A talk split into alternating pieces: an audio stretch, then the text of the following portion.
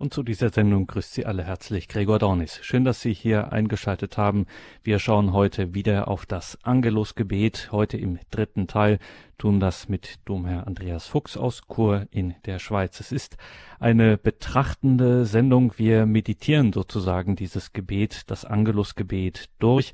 Gerade bei gängigen, regelmäßigen Gebeten empfiehlt sich ja so etwas, dass man, was man da so betet, auch durchmeditiert und gerade beim durch und durch biblischen Gebet des Angelus tun sich echt spirituelle Schätze auf, dass es einem stellenweise die Sprache verschlägt. Freuen Sie sich auf diese Stunde mit Monsignore Andreas Fuchs. Er ist Domherr, also was anderswo Domkapitular heißt, im schweizerischen Bistum Chur und er ist Generalvikar für Graubünden. Wir haben ihn nun telefonisch zugeschaltet. Grüße Gott, guten Abend, Domherr Fuchs. Ja, grüß Gott. Dom Herr Fuchs, danke, dass Sie sich diese Stunde Zeit nehmen, dass wir hier wieder dieses Gebet, das Angelus-Gebet, das wir alle sechs Stunden hier beten, ähm, nochmal betrachten können. Jetzt ist wieder die Zeit, wo es wieder gebetet wird. Und wir sind heute im dritten Teil. Man erwartet also, dass wir einsteigen mit und das Wort ist Fleisch geworden. Wir schauen aber schon auch nochmal auf das, was zuvor ist. Schauen wir nochmal darauf, mir geschehe nach deinem Wort. Das sagt Maria, mir geschehe nach deinem Wort. Ein scheinbar unspektakulärer Satz auf den ersten Blick, aber auf den zweiten Blick ist er das gar nicht mehr. Was sagt uns dieser Satz Mariens? Ja, es äh, sagt natürlich sehr viel, aber einfach so einige kleine äh, Dinge schon einmal erwähnt. Das heißt, äh, eben, sie sagte, ich bin die Magd des Herrn, mir geschehe nach deinem Wort. Äh, sie möchte wirklich nur das Wort Gottes äh, befolgen, weil äh, das Wort Gottes befolgen drückt unseren Glauben aus. Das heißt, Jesus sagt auch, wer mein Wort hat und es befolgt, der ist es, der mich liebt. Wer mich nicht liebt, hält an meinem Wort nicht fest. Und die Grundlage der Liebe ist der Glaube. Maria glaubt, der Botschaft des Engels. Äh, sie glaubt an das Wort Gottes, das ihr durch die Boten Gottes oder konkret durch den Erzengel Gabriel gebracht wird. Und sie sagt eben, mir geschehe nach deinem Wort, weil sie genau weiß, äh, der Diener, äh, die Magd ist jene, die das Wort ihres Herrn befolgt. Und deshalb befolgt sie wirklich eben, möchte sie nur und ausschließlich das Wort Gottes befolgen und hat das ja auch in ihrem ganzen Leben getan. Keinen Augenblick äh, stand sie unter dem Wort äh, des Satans, des Widersacher Gottes, sondern sie hat immer und nur das Wort Gottes befolgt. Und das äh, führt uns dann eben auch das, äh, das Wort eben Verbum, äh, das äh, Wort äh, ist da auch ein bisschen wie das Scharnier, mir geschehe nach deinem Wort und nachher das Wort ist Fleisch äh, geworden. Und das deutet auch wieder ein bisschen darauf hin, oder das kann man so äh, gedeutet äh, sehen, die bei den großen Teilen der Heiligen Messe, die Liturgie des Wortes oder der Wortgottesdienst und äh, dann auch äh, die Liturgie der Eucharistie, äh, die Eucharistiefeier, das Opfermahl. Eben mir geschehe nach deinem Wort, die Mutter Gottes, so heißt es ja auch bei Lukas an verschiedener Stelle, bewahrte alles, was geschehen war und dachte äh, darüber nach. Äh, sie wog es in ihrem Herzen hin und her, sie stellte es zusammen, eben sie war beständig in der Betrachtung des Wortes Gottes und äh, in ihr ist das Wort Fleisch geworden, äh, sie äh, ist äh, eben in ihr ist das Wort verbunden mit ihr, nicht nur am Anfang bei der Verkündigung und bei der Geburt, sondern sie ist mit dem Wort Gottes, mit Christus, dem Mensch gewordenen Gottes, auch unter dem Kreuz, äh, dann auch bei der Himmelfahrt und mit den ersten Aposteln bittet sie um den Heiligen Geist. Also es ist äh, immer verbunden mit diesem Wort. Eben, ihr geschieht wirklich ganz nach dem Wort Gottes. Und jetzt stellen wir uns das vor, diese junge Frau, der Teenager in Nazareth, da erscheint erstmal ein Engel, schlimm genug, und dann sagt er auch noch diese Dinge, die er da verkündet, und dann sagt Maria nun ausgerechnet, ja, quasi wie aus der Pistole geschossen, so völlig spontan, ähm, mir geschehe nach deinem Wort. Äh, eigentlich möchte man ihr sozusagen den, ähm, ja, äh, die, die Hand vor den Mund halten und sagen, um Himmels Willen, äh, sieh zu, dass du Land gewinnst. Äh, das geht nicht gut aus, das, ähm, da versteck dich und ähm, wenn man religionsgeschichtliche Parallelen sich mal anschaut, ähm, wenn Götter sich jungen Frauen nähern, dann passieren der, meistens ganz fürchterliche Dinge. Ähm, will sagen, sie hat dem vertraut, dem grundlegend vertraut und das auch so deutlich gesagt und damit ja eine, die heiß, eine heißgeschichtliche Lawine ausgelöst und es ging ja gut ähm, im besten Sinne. Ähm, wie können wir denn das jetzt äh, in so eine Haltung geraten? Also so wie die Gottesmutter werden wir es nicht hinbekommen, aber zumindest ansatzweise, dass auch wir sowas sagen können und nicht sagen, nee, bitte nicht, also was du da jetzt mit mir vorhast, da mache ich lieber nicht mit.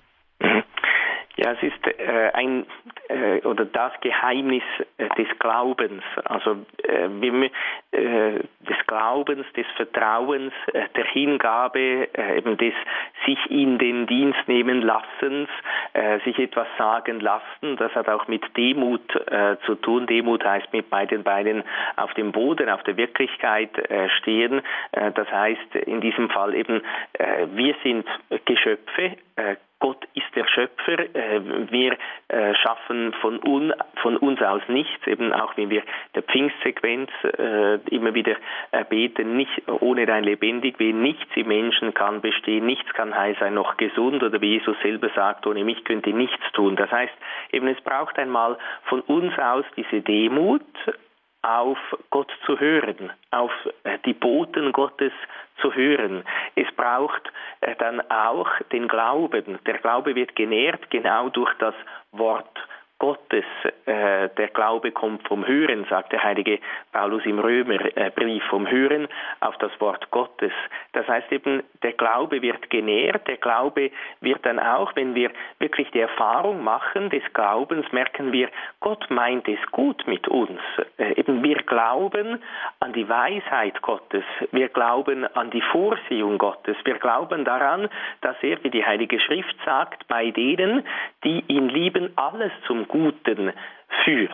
Äh, und wir äh, glauben dann eben und vertrauen so, dass wir auch so ähm, langsam, langsam äh, ihm immer mehr vertrauen und sagen, doch, ich, äh, ich, ich glaube, Gott meint es gut mit mir. Ich glaube, auch wenn Gott je nachdem ein äh, irdisches Übel ein, oder ein leibliches Übel, irgendein Gebrechen, ein Leiden zulässt, dann glaube ich und bin eben davon fest überzeugt, dass es nur zu meinem Guten ist, schlussendlich zu meinem Guten. Denn eben wenn wir gerade bei der Verkündigung schauen, bei der Mutter Gottes, äh, sie, so sagen zumindest die Heiligen, was ich sehr wohl bewusst, was das heißt, äh, die Mutter des Erlösers äh, werden. Wenn wir bei Jesaja nachschauen, die sogenannten Gottesknechtslieder, die zeigen sehr äh, genau, fast noch äh, detaillierter als die Evangelien, äh, was der Erlöser alles erleiden muss. Eben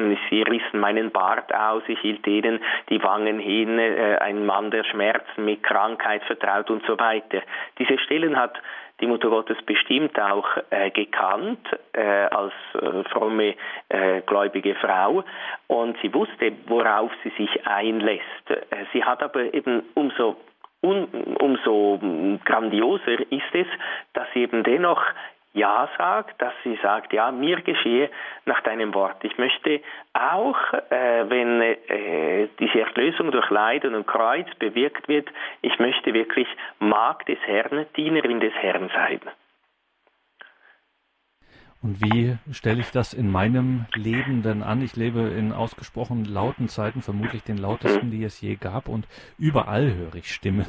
ähm, also wie, äh, wie finde ich heraus, dass ich wirklich das Wort Gottes jetzt höre und dass ich wirklich, dass das sein Wille ist, dass, äh, dem mhm. ich zustimmen soll? Es gibt äh, eine, ein Mittel, das die Heiligen äh, sehr, sehr empfehlen, das ist die Betrachtung, äh, die Betrachtung des Wortes Gottes. Ebenso wie die Mutter Gottes äh, alles in ihrem Herzen betrachtet hat, erwogen hat, darüber nachgedacht hat, äh, so äh, sollen auch wir Betrachtende Menschen werden. Das heißt, wir sollen das Wort Gottes immer und immer wieder betrachten. Meditari heißt nach einer Übersetzung wiederkäuen. Das heißt immer und immer wieder eben wieder Kajen äh, wieder äh, in den Mund nehmen, wieder ins Herz aufnehmen, erwägen. Was bedeutet das? Es gibt sehr viele schöne äh, Texte der Heiligen, äh, wo sie auch die Wichtigkeit äh, zeigen. Zum Beispiel in, in der Philothea des heiligen Franz von Sales gibt es auch äh, über mehrere Kapitel eine ganze Anleitung, wie mache ich das oder ein, einen Vorschlag, wie kann ich konkret dieses Wort Gottes, das, was Gott mir sagt, betrachten. Das Wichtigste äh, ist, äh, dass die Betrachtung Gebet und Liebe ist. Das heißt, wir betend, wir beten betrachtend und wir betrachten betend. Und man kann auch von der Liebe sagen, eben wir äh, betrachten liebend und äh, wir lieben betrachtend. Also äh, eben ich nehme irgendein Wort, der Heiligen Schrift oder einen Ausspruch des Heiligen oder den Katechismus der katholischen Kirche äh, oder äh, sonst ein gutes äh, Buch äh, zur Hand, äh, lese und eben denke darüber nach, erwäge es betend und liebend, erwäge es vor Gott. Es soll nicht ein Selbstgespräch sein, sondern es eben, ich höre das Wort Gottes. Ich höre auf Gott, was er mir sagt, denn da, da kann ich sicher sein, da habe ich wirklich das Wort Gottes. Und ich darf auch und, soll oftmals auch dann mir auch helfen lassen, wenn es darum geht, ja, äh, wenn ich jetzt da einen ganz konkreten Vorsatz fassen möchte oder wenn es dann um die, vor allem wenn es um die wichtigen Lebensentscheidungen geht, das nicht alleine tun, sondern so äh, wie der Äthiopier da, äh, der äh, eben das Buch Jesaja auch gelesen hat in der Apostelgeschichte, wo der äh, Diakon Philippus dazu kommt und äh, er ihn fragt, verstehst du auch, was du da liest? Der sagt sehr interessant, ja, wie könnte ich es, wenn mich niemand äh, dazu anleitet, wenn mir es niemand erklärt? Äh, das heißt eben, die Heilige Schrift sollen wir immer unter der Anleitung der Kirche lesen. Sonst eben verstehen wir mal etwas, aber vielleicht eben nicht wirklich das, was, äh, was es sagt. Äh, verstehen wir eben nicht den eigentlichen Sinn oder ziehen dann ganz komische Konsequenzen da aus den Worten, die wir lesen. Das Angelusgebet. Sie haben eingeschaltet in der Credo-Sendung bei Radio Horeb und Radio Maria. Wir sind verbunden mit Domherr Andreas Fuchs aus Chur in der Schweiz und machen jetzt eine kurze Musikpause und betrachten dann gleich weiter das Gebet des Angelus. Maria dixit, ecce ancilla Domini,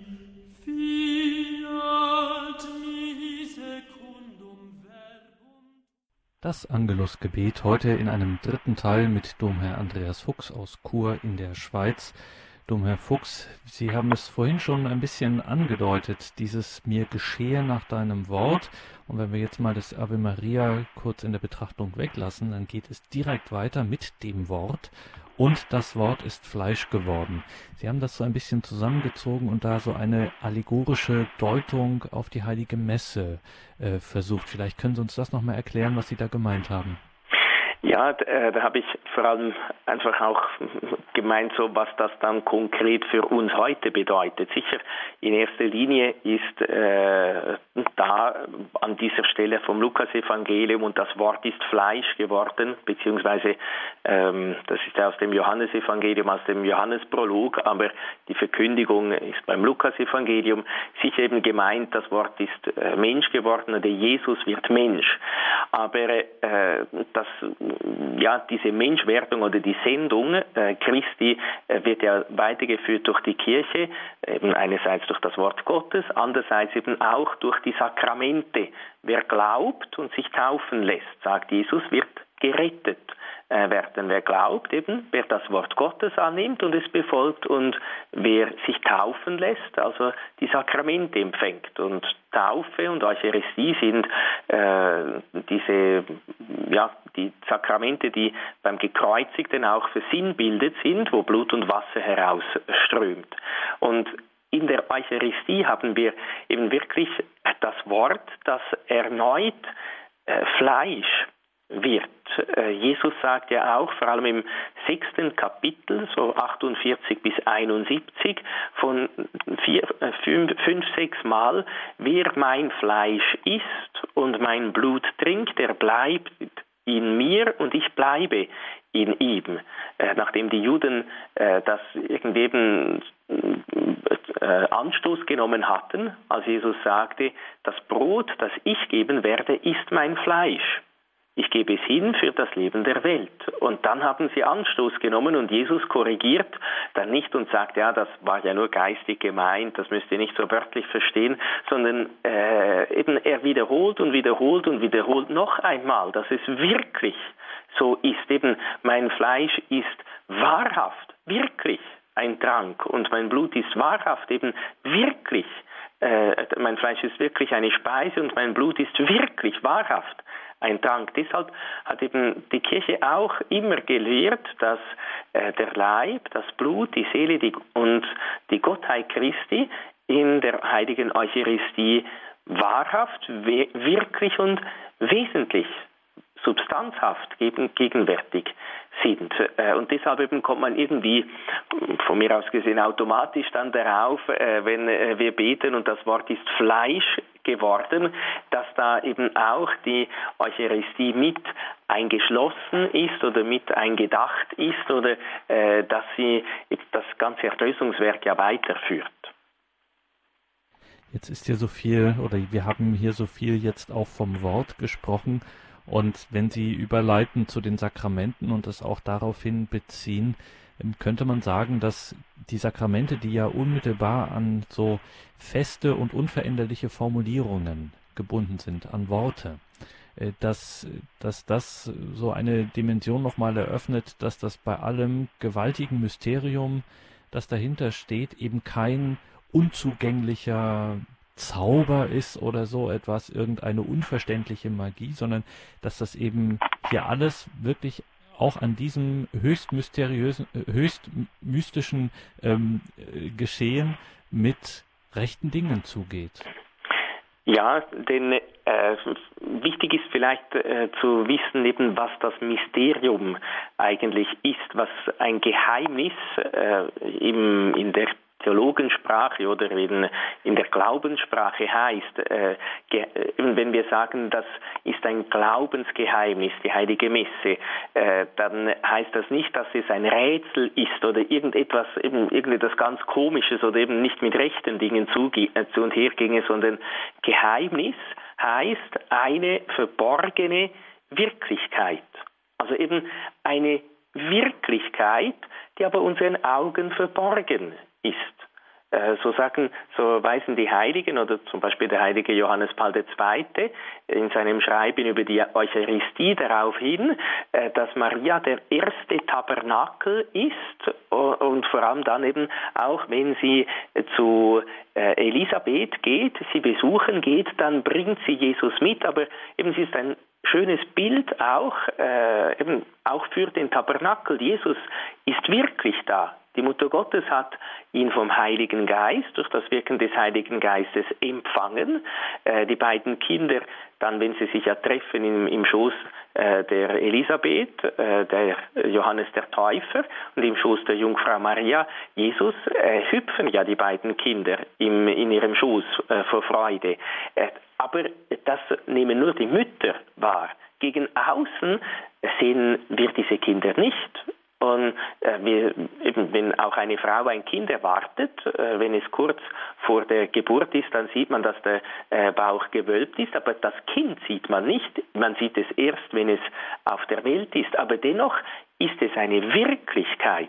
Es ist nicht irgendein komisches Rätsel und man müsste jetzt rätseln, warum äh, diese Frau einen größeren Bauch hat, sondern man weiß eben, äh, sie ist in Erwartung, da ist eben eine Wirklichkeit da. Und so eben auch in der Eucharistie im Tabernakel, auch wenn wir es mit den leiblichen Augen, dieses Geheimnis des Glaubens nicht sehen, wenn wir Jesus mit leiblichen Augen nicht sehen, aber es ist eine Wirklichkeit eben, die unseren leiblichen Augen verborgen ist, aber nicht den Augen des Glaubens. Die sehen eben mehr, die sehen dahinter, die sehen durch äh, die äußeren Gestalten hindurch und erkennen Jesus, eben sowohl beim Wort Gottes wie auch dann bei der Eucharistie. Und jetzt muss man Ihnen das nicht glauben, Domherr Fuchs, aber auch wenn man das täte, es Ihnen nicht glaubt, dann müsste man zumindest davon ausgehen, dass Sie das glauben und das so ernst nehmen, dass es sich hier um eine Wirklichkeit handelt, und zwar um eine ziemlich gewaltige, um ehrlich zu sein. Äh, jetzt sind Sie nur ausgerechnet noch Priester. Das heißt, Sie sind idealerweise täglich genau mittendrin, ja, im Auge des äh, Tornados sozusagen. Ähm, es müsste Sie doch eigentlich jedes Mal aus den Latschen heben, wenn Sie die heilige Messe zelebrieren. Ja, es müsste, also sagen wir eben, eben mir müssen Sie es ja nicht glauben, weil äh, sage ja nicht ich, sondern Jesus selber äh, sagt es. Also ich weiß nicht, wenn man eben das Kapitel, äh, das sechste Kapitel, da die Verse 48 bis 71 liest, auch das müsste man eigentlich äh, jedes Mal einem aus den Socken äh, hauen. Und nicht nur, sagen wir, nicht nur der Priester, sondern eigentlich jeder Gläubige. Und äh, der, es ist schon so, der heilige Pfarrer von Ars sagt auch, wenn der Priester verstehen würde, was ein Priester ist, würde er sterben aus Liebe. Äh, denn wenn wir, ich glaube eben, wenn wir äh, sehen würden, was bei jeder heiligen Messe, auch wenn sie nur in einer ganz einfachen Kapelle äh, gefeiert äh, wird mit, mit äh, ganz wenigen Gläubigen ohne äh, große äh, Orchestermesse oder so, sondern äh, eben was da wirklich geschieht, wirklich sich ereignet, was da Wirklichkeit ist, ich glaube eben, wir würden, wir würden wahrscheinlich wirklich aus Liebe sterben. denn, denn die Liebe Gottes eben, sie geht so weit, dass sie äh, dem, dass Jesus auch jedes Mal dem Priester gehorsam ist, äh, wenn er die Worte der Wandlung spricht. Äh, eben wiederum der heilige Pfarrer von Ars sagt, der Priester sagt zwei Worte und Jesus steigt wirklich auf den Altar äh, hinab. Eben wir so, sollten viel mehr ergriffen werden, erschüttert werden. Aber leider sind wir oftmals, wie Sie es auch zu Beginn gesagt haben, in dieser sehr lauten Zeit irgendwie gar nicht empfänglich für das oder wir nehmen es vielleicht wahr, wir hören es, aber irgendwie wir ergreifen es nicht und wir sind dann, wir lassen uns auch irgendwie nicht so von Jesus ergreifen und durchdringen von dem. Eben deshalb ist, äh, weil die Heilige Messe ja eben eine Einheit ist, sie nicht irgend zwei getrennte Teile, deshalb ist die Betrachtung des Wortes Gottes so wichtig, dass wir immer und immer wieder hören auf das, was Jesus sagt, auf, auf das, was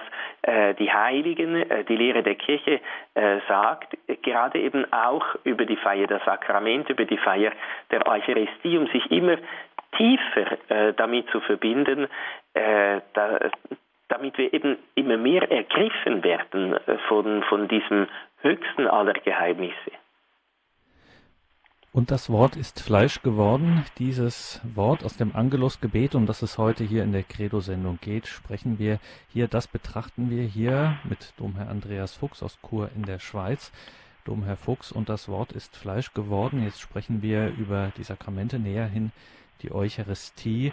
Und da wissen wir eigentlich oder hören wir einiges darüber, was jetzt so in der Heiligen Messe passiert, aber dann gibt es ja auch noch den Kommunionempfang. Und da weiß man immer nicht ganz so wirklich, was das eigentlich bedeutet, welche Dimensionen sich hier auftun. Was macht das mit mir, wenn ich die Kommunion empfange? Ja, die Heilige Kommunion oder der Pfarrer von Ars, wenn ich ihn nochmals zitieren darf, der äh, hat eben auch äh, ganz einfach auch die, diese Liebe zu Jesus im Altarsakrament äh, seinen Gläubigen ans Herz legen wollen. Und er sagt, sagt viele Dinge über die heilige Eucharistie. Nur vielleicht einen ganz kleinen Gedanken. Er sagt, es gibt nichts, was der Eucharistie an Größe gleichkäme. Stellt alle guten Werke der Welt einer guten Kommunion gegenüber, das ist wie ein Staubkörnchen neben einem Gebirge. Also eben, wenn wir das auch, äh, auch eben dieser Ausspruch würde sich auch zur Betrachtung eignen, was das wirklich heißt, alle Werke, alle, alle guten Werke der ganzen Welt, und das sind ja viele, gibt auch viele schlechte, aber äh, wir sprechen jetzt nur von den guten, alle gute Werke der ganzen Welt gegen eine gute heilige Kommunion eben ist so viel wie ein Staubkörnchen gegen äh, ein Gebirge. Äh, weil, und er sagt das dann auch an anderer Stelle, weil äh, die guten Werke, das ist unser Werk, äh, Menschenwerk, sicher auch mit der Gnade Gottes, aber die heilige Messe, die heilige Eucharistie, die heilige Kommunion ist Gottes Werk.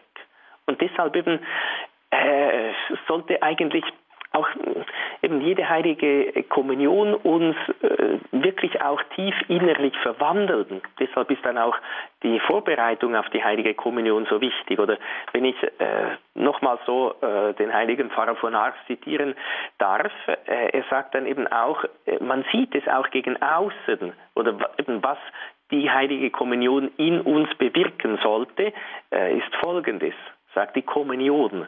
O welche Ehre erweist Gott seinem Geschöpf. Die Kommunion wirkt auf die Seele wie ein Windstoß in ein erlöschendes Feuer, in dem noch Glut vorhanden ist. Ein Windstoß und das Feuer brennt wieder. Man spürt es, wenn eine Seele das Sakrament der Eucharistie würdig empfangen hat. Sie ist so in Liebe versunken, von ihr durchdrungen und verändert, dass man sie in ihrem Handeln und in ihren Worten nicht wiedererkennt. Sie ist demütig, liebenswürdig und bescheiden. Sie ist in friedlichem Einklang mit der ganzen Welt. Sie ist eine zu den größten Opfern fähige Seele. Ja, und da eben müssen wir uns vielleicht auch fragen, ja gut, wie, wie bereite dann ich mich auf den Empfang der heiligen Kommunion vor? Wie, äh, wie, wie, wie innig glaube ich an die heilige Kommunion? Wie sehr liebe ich Jesus? Wie, eben, wie empfange ich äh, die heilige Kommunion. Wirklich mit Glaube, mit Hoffnung, mit Liebe äh, schenke ich mich auch Jesus ganz hin, sage ich eben auch so wie die Mutter Gottes, siehe, ich bin die Magd des Herrn, ich bin ein Diener des Herrn, ich möchte mich in den Dienst Gottes stellen, mir geschehe nach deinem Wort, ich möchte wirklich tun, was du äh, mir sagst. Oder ja, gehen wir einfach oberflächlich oder zerstreut auch äh, zur heiligen Kommunion. Mir geschehe nach deinem Wort und das Wort ist Fleisch geworden. Auf diese Teile des Angelusgebetes haben wir jetzt hier in der Credo-Sendung mit Domherr Andreas Fuchs geschaut. Es steht noch aus, das und hat unter uns gewohnt. Bevor wir das betrachten, machen wir noch einmal eine kurze Musik. Maria,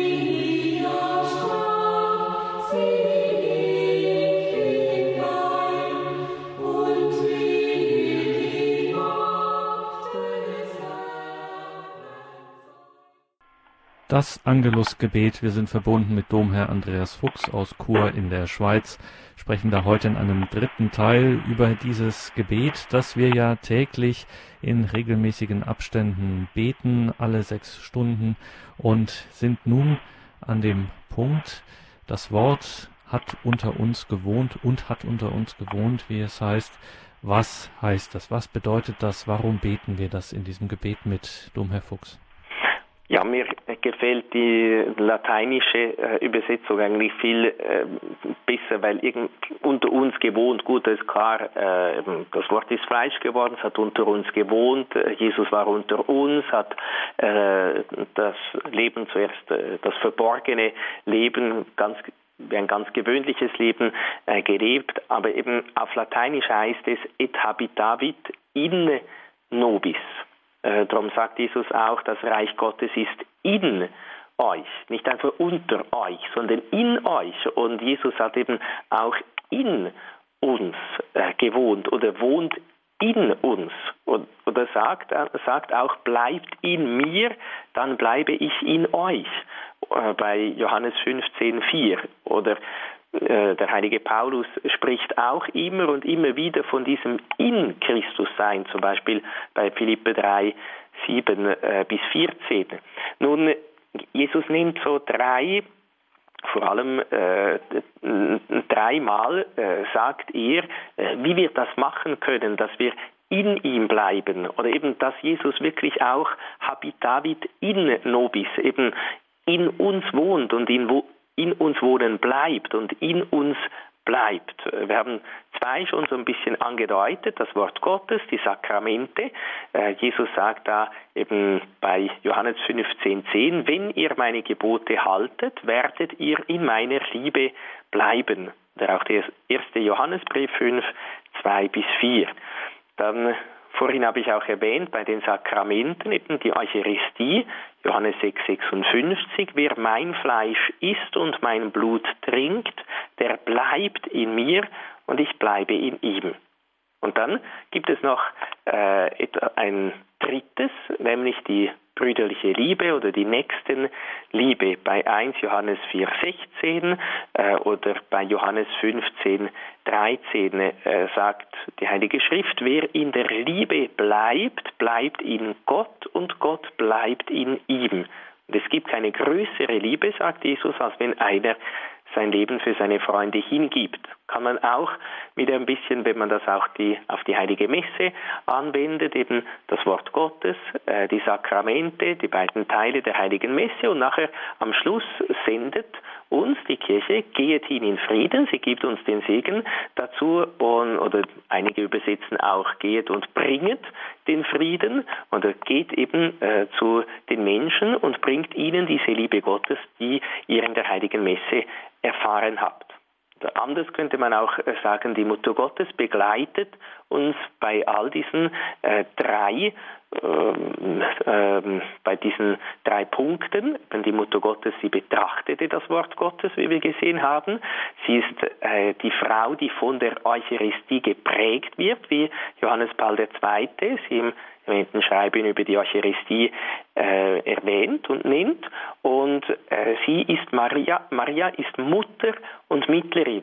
Sie sagt, Jesus, Sie haben keinen Wein mehr bei der Hochzeit in Kana. Sie hilft also den Menschen, sie, sie sieht ihre Nöte, sie steht ihnen bei und sie hilft eben auch uns, das Wort Gottes gut zu betrachten, die Sakramente gut zu empfangen, um dann äh, diese Liebe Gottes, die Gott uns in unser Herz hineinlegt, auch dem Nächsten zu schenken.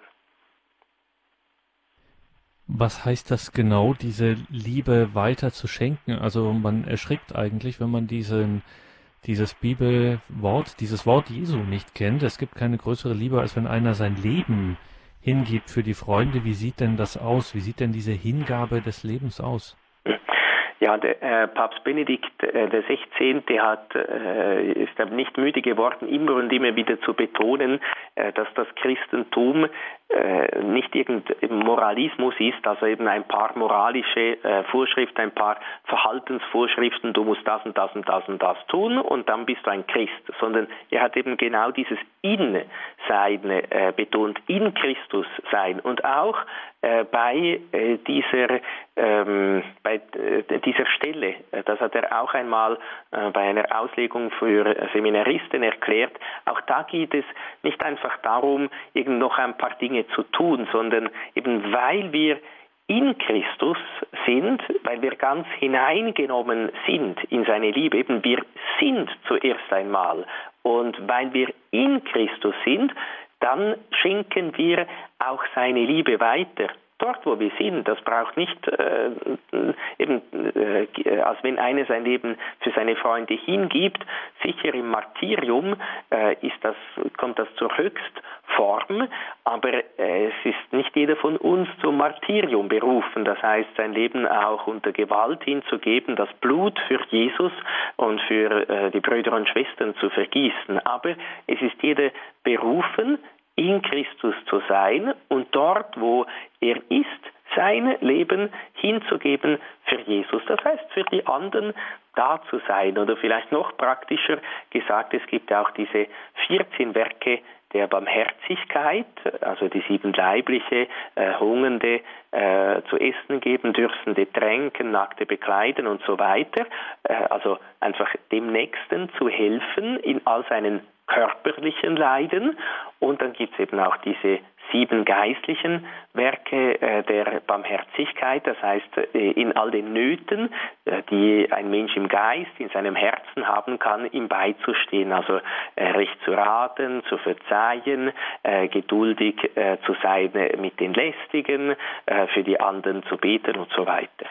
Also das eben, das heißt dann auch konkret sein Leben für seine Freunde hingeben oder äh, eine Familienmutter, die Tag und Nacht für ihre Kinder da ist und äh, sie erzieht, äh, schaut, äh, dass sie gut aufwachsen, äh, dass sie eben Glaube, Hoffnung, Liebe in ihren Herzen haben, dass sie auch äh, gute, starke Persönlichkeiten sind, die gibt eben auch jeden Tag ihr Leben für ihre Kinder, für die anderen, für ihren Mann, für ihre Kinder dahin. Eben die lebt auch in dieser Liebe, die Jesus meint.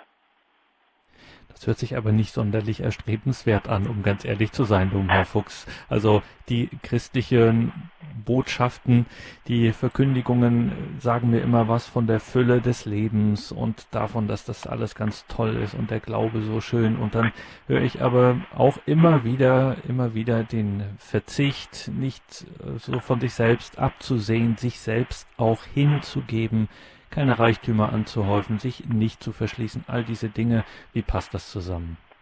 Ja, das Problem ist eben ein bisschen, Jesus hat auch gesagt, wer mein Jünger sein will, der verleugne sich selbst, das heißt, er verzichte auf all seine Wünsche, er verzichte, äh, nehme täglich täglich sein Kreuz auf sich und so folge er mir nach. Äh, das, das tönt eigentlich ziemlich brutal und, und viele lassen sich leider auch von dem abschrecken. Äh, das gehört eben auch dazu. Seit der Erbsünde äh, äh, gehört das, dieser Aspekt auch dazu. Aber man kann sagen, äh, aber das ist nur der erste Schritt. Das ist so der, wie bei einem Auto, das, das startet, muss man auch zuerst im ersten Gang anfahren und das braucht sehr viel Benzin und Kraft des Motors, bis man da in Schwung kommt. Aber wenn es dann mal läuft, dann geht's gut. Oder eben anders gesagt, die, äh, so wie die Heiligen auch sagen, das Kreuz, eben der Verzicht, das Opfer und so weiter, eben das Mühsame, das ist die Eingangstür zu den wahren Freuden, äh, die Christus uns schenkt. Das heißt eben, das ist auch ein Geheimnis des Glaubens, äh, insofern eben eine verborgene Wirklichkeit, äh, wir sehen, wir sehen nur die Tür und die Tür hat eine Kreuzform. Äh, das heißt, die Tür zur Freude, die Tür äh, zur innigen Vereinigung mit Jesus, eben die Tür zum in Jesus sein, die führt durchs Kreuz. Und das ist mühsam. Äh, das scheint uns nicht besonders attraktiv zu sein. Das ist nicht anziehend. Auf der anderen Seite ist die Welt mit ihren Begierden und mit ihren Gütern und Genüssen, äh, das ist sehr anziehend. Das funkelt. Die Tür ist da verziert mit vielen äh, äh, Funkel, äh, mit, mit, mit vielen Schmuckstücken und, und natürlich alles falsche Ware, nicht echte Diamanten. Aber das funkelt, das fasziniert, das zieht uns an an. Und das ist ganz einfach. Jesus sagt es auch eben, die, äh, der, der, Weg, der ins Leben führt, zum wahren Leben führt, der ist schmal, der ist eng, äh, der ist, ist steil. Das heißt, da schwitzt man, da muss man sich anstrengen.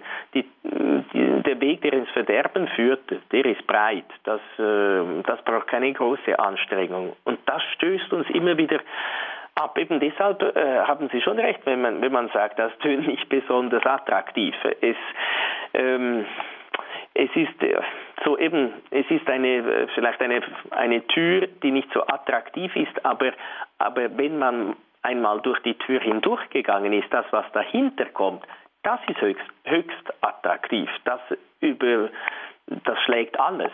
Äh, aber äh, das ist eben, man muss durch die Tür und die ist schmal. Das heißt, äh, da muss man auf vieles verzichten, sonst kommt man dann nicht durch diese Tür hindurch.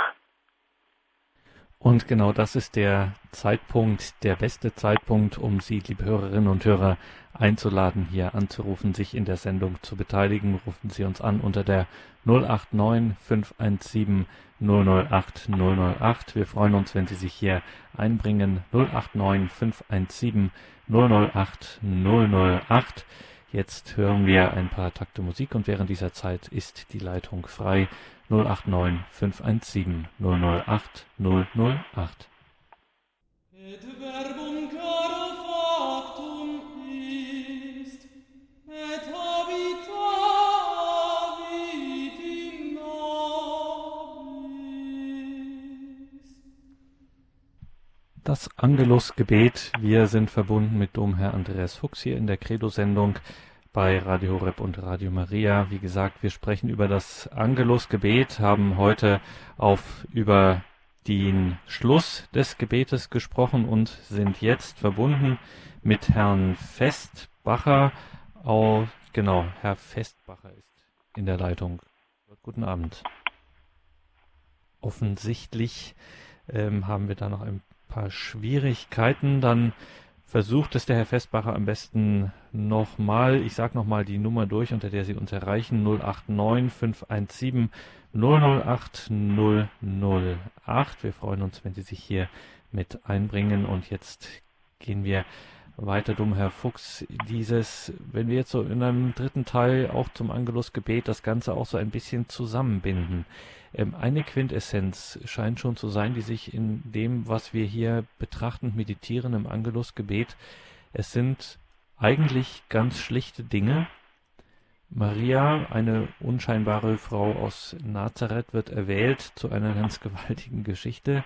Ähm, sie sagt, mir geschehe nach deinem Wort, und dann wohnte das Wort unter uns, das Reich Gottes wohnt in uns, weiter in der Kirche durch die Sakramente, könnte man sagen, oder so, ja, könnte man sagen, dass Gott an dieser Stelle eben nicht, wie es der Kirche oft unterstellt wird, auf den Himmel vertröstet und auf ein Jenseits und sagt, ach, das ist ja hier so alles bei euch auf der Welt gar nicht so wichtig und das ist nur klein, klein, sondern dass sich gerade hier zeigt, wie wesentlich auch das wirklich Schlichteste, das Unscheinbarste, das Verborgenste für Gott ist dass er sich um den großen Pomp, den wir haben und um unsere, ähm, um unsere äh, Lichter ähm, und Lichtreklamen und ähnliches äh, wenig kümmert.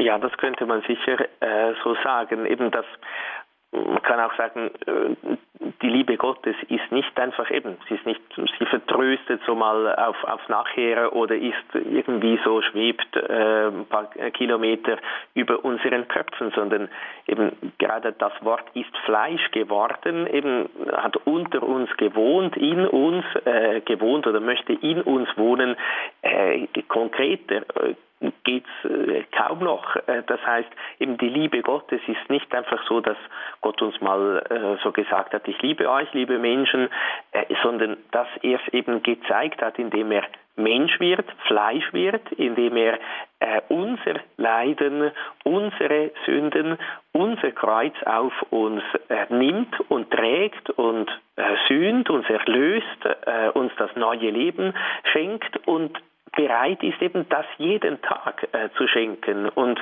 bereit ist auch eben jeden Tag uns zu begegnen in, in seinem Wort, äh, in äh, der Eucharistie, in seinen Sakramenten und auch in äh, den, den Nächsten. Also eben es ist äh, und es ist ja auch so, das ist ja interessant, die Heiligen, äh, die sich umso mehr nach dem Himmel gesehnt haben, haben sich umso mehr hier auf Erden bemüht. Äh, hingegen andere, äh, denen es gar nicht um den Himmel geht, die schauen ja einfach für sich, dass sie ein Auto haben, genug Geld haben, genug Genuss haben und fertig.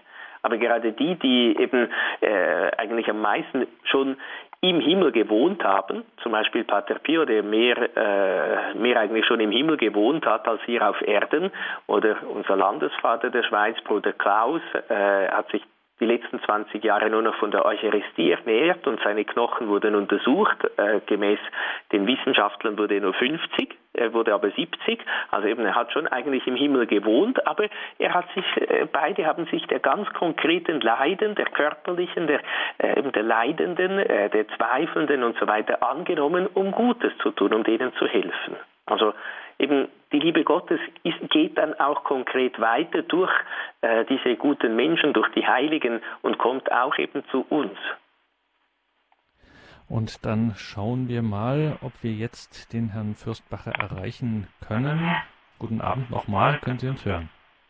Ja, guten Abend. Guten Abend.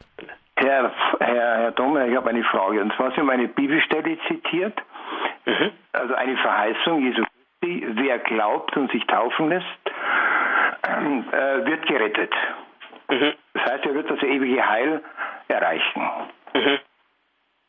Die Fortsetzung der Bibelstelle ist aber noch, noch spannender, finde ich, die dann besagt, wer nicht glaubt, wird verdammt werden. Mhm.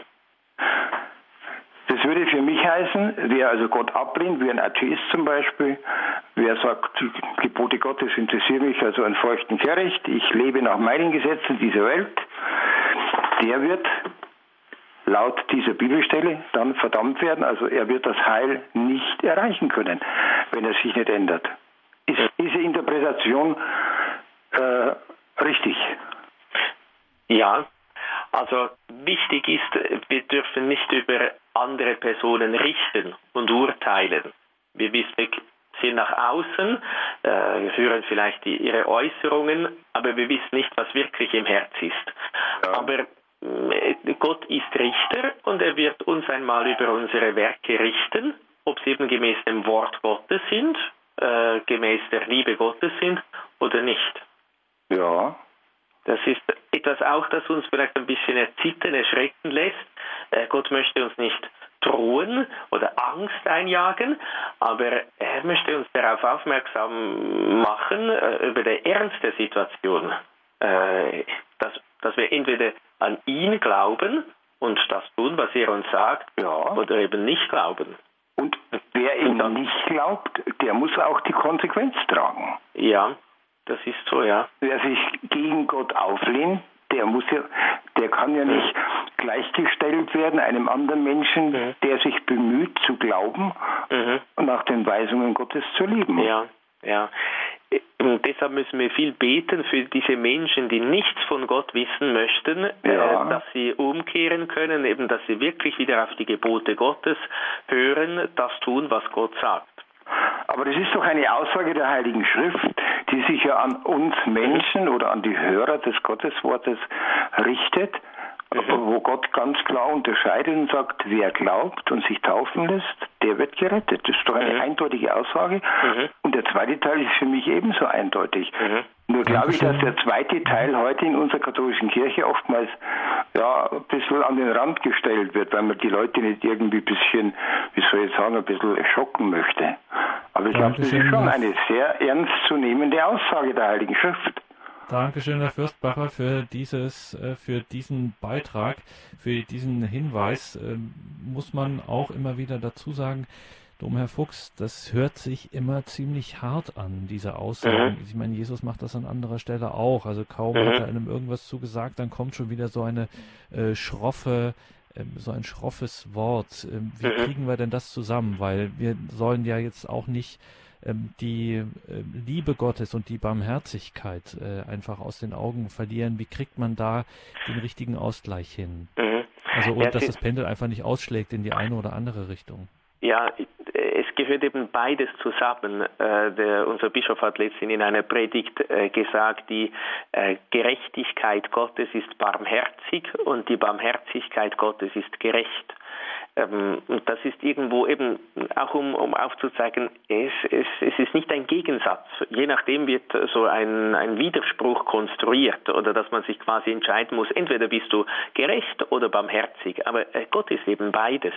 Äh, er ist gerecht und barmherzig. Eben die Gerechtigkeit lässt uns schon erzittern und, und äh, zeigt uns auch, den Ernst der ganzen Situation. Eben Gott ist nicht ein billiger Jakob, der dann eben so, äh, das ist eine Verfälschung der Barmherzigkeit, äh, dass er dann sagen wird, ja, ja, ich bin barmherzig, äh, Schwamm drüber ist alles nicht so schlimm.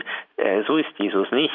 Eben, er ist unendlich barmherzig. Das heißt, wenn jemand bereut, äh, wenn jemand äh, umkehren möchte, äh, dann wendet er seine ganze Barmherzigkeit zu.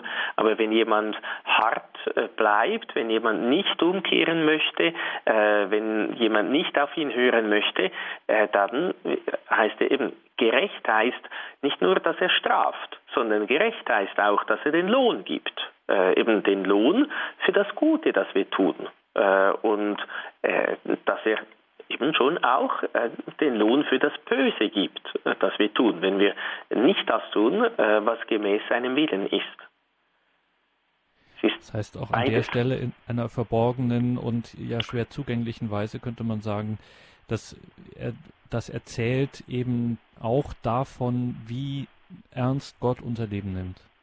Ja, also es ist eben äh, sicher die, die Heiligen haben auch gezittert vor dem Gericht Gottes, weil sie sich bewusst äh, waren, auch wie viele Gnaden sie erhalten haben. Wir sind uns dessen oftmals gar nicht so bewusst. Eben wenn äh, in, in, in sich alle Dinge, die wir heute Abend gesagt haben, wenn wir das ein bisschen bedenken würden, eben wir, wir, wir, wir müssten eigentlich jedes Mal, äh, es müsste uns aus den Socken hauen. Auch wenn man, wenn man nur schon denkt, dass Gott mit uns spricht das, oder eben was das überhaupt heißt. Er ist Gott und wir sind Menschen und er spricht mit uns. Er schreibt uns sogar noch 72 Liebesbriefe äh, im Alten und im Neuen Testament. Äh, äh, nur, nur, schon das und eben das, was dann noch die, die Sakramente, die Eucharistie betrifft. Ähm, die Heiligen haben, waren sich dessen eben bewusst und waren sich auch bewusst, wie wenig sie diesen unendlichen Gnaden entsprochen haben und deshalb haben sie dann oftmals oftmals eben auch gezittert. Die hingegen sind oftmals oberflächlich und sagen, naja, eben Gott ist barmherzig, das äh, kommt dann schon irgendwie gut raus. Äh, es ist, wir müssen schon eben ernsthaft, äh, aber auch heiter. Auf Italienisch ist das äh, noch schön, ist sereno äh, und serio. Serio ist eben seriös, aber äh, sereno ist auch heiter, gelassen, eben ganz in den Willen Gottes eingebettet. Und wie kriege ich das richtig hin, dass mir das gelingt? Also wenn ich mir so vorstelle, ich werde jetzt tatsächlich vom Heiligen Geist irgendwie überrollt, erfüllt, ja, und ähm, entdecke ganz viele Sachen, eben auch diese Dinge und merke, das Reich Gottes wohnt in uns und in der Kirche und den Sakramenten. Und wie stelle ich es denn jetzt an, dass ich gerade auch in der heutigen Zeit äh, jetzt ohne hinter dem Berg zu halten und ohne meinen missionarischen Auftrag, wenn man es mal so nennen will, meinen apostolischen Auftrag besser gesagt, ähm, ohne den zu vernachlässigen, trotzdem die Leute nicht überfahre mit allem. Das geht ja ganz schnell. Ja, das stimmt. Ich, ich denke, das Wichtigste ist, äh, das, was der heilige äh, Antonius von Padua sagt, das kommt immer in seiner Lesehure, kommt jetzt dann bald auch am 13. Juni, ist er sein Fest, äh, sagt eben, die neuen Sprachen des Heiligen Geistes äh, sind Armut, Demut, Gehorsam, äh, Keuschheit, äh, Bescheidenheit und so weiter. Äh, das heißt eben, äh, er, er sagt eben genug der Worte, lass die Taten sprechen, lass die Werke sprechen. Äh, und er sagt, wir müssen nicht in erster Linie äh, sprechen, das schon auch, aber in, wenn, wenn, es eine gute Gelegenheit gibt mit den äh, richtigen Worten. Aber äh, das, äh, das Wichtigste ist das Zeugnis. Jesus sagt auch, ihr sollt meine Zeugen sein. Und die Apostel haben Zeugnis gegeben, vor allem dann auch durch das Blut, das sie für Jesus vergossen haben. Eben, ich denke, äh, eben, wie der, der heilige Franz von Assisi, meine ich, äh, gesagt hat, verkündet immer, wenn es sein muss, auch mit Worten. Das heißt eben, das erste, äh, die, die, die beste Missionierung, auch im besten Sinn, ist, dass wir unsere Taten sprechen lassen, unsere Werke. Denn wenn wir selber, äh, wenn unser Leben hinten nachhinkt, äh, hinter dem, was wir verkündigen, sagen alle, ja, schau doch eben, sie predigen Wasser und trinken Wein. Der tut ja selber nicht, was er sagt. Und dann machen wir unser wunderbares, unsere wunderbare Verkündigung eigentlich äh, zunichte. Das Angelusgebet. Darum ging es uns heute hier in der Credo-Sendung bei Radio Horeb und Radio Maria in einem dritten Teil. Wir waren verbunden mit Domherr Andreas Fuchs aus Chur in der Schweiz.